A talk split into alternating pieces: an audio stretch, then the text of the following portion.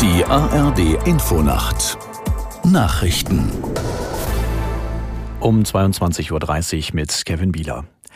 Bei einer sogenannten Friedenskonferenz in Ägypten haben Vertreter mehrerer Staaten aus dem Nahen Osten, der EU sowie der Vereinten Nationen über den Gazakrieg beraten. Einige arabische Länder kritisierten dabei die israelischen Luftangriffe auf den Gazastreifen.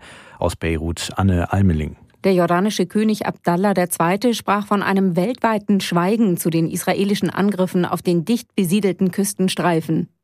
Die Botschaft, die die arabische Welt höre, sei, dass das Leben von Palästinensern weniger wert sei als das von Israelis. Palästinenserpräsident Mahmoud Abbas erklärte, die Palästinenser ließen sich nicht von ihrem Land vertreiben. Eine Zwei-Staaten-Lösung sei die einzige realistische Grundlage für einen wahren Frieden und Stabilität, sagte UN-Generalsekretär Antonio Guterres. Israel hat angekündigt, ab sofort die Luftangriffe auf die Hamas im Gazastreifen zu verstärken.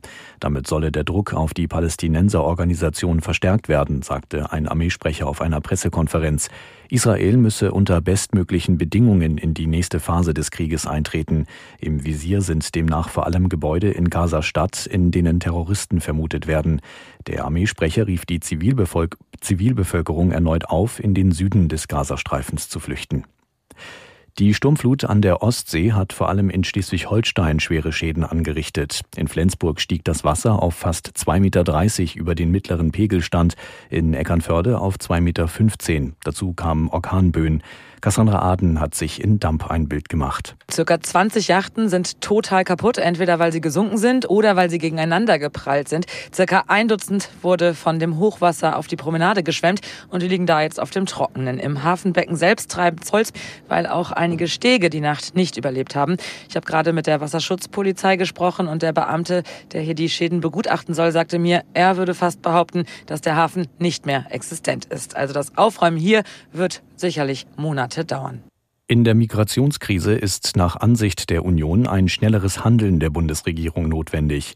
Der CDU-Vorsitzende Merz forderte beim Deutschlandtag der Jungen Union in Braunschweig, noch in diesem Jahr wirksame Schritte gegen die illegale Migration einzuleiten. An Bundeskanzler Scholz richtete Merz ein neues Angebot, um über das Thema zu verhandeln. Das Wetter in Deutschland nachts im Südosten und im Westen Schauer 13 bis 4 Grad. Morgen im Westen und Norden nachlassende Schauer, im Südosten zeitweise heiter 10 bis 18 Grad. Die weiteren Aussichten am Montag oft freundlich, im Nordwesten Schauer 10 bis 19 Grad. Am Dienstag im Westen Schauer, im Osten länger heiter 11 bis 17 Grad. Das waren die Nachrichten.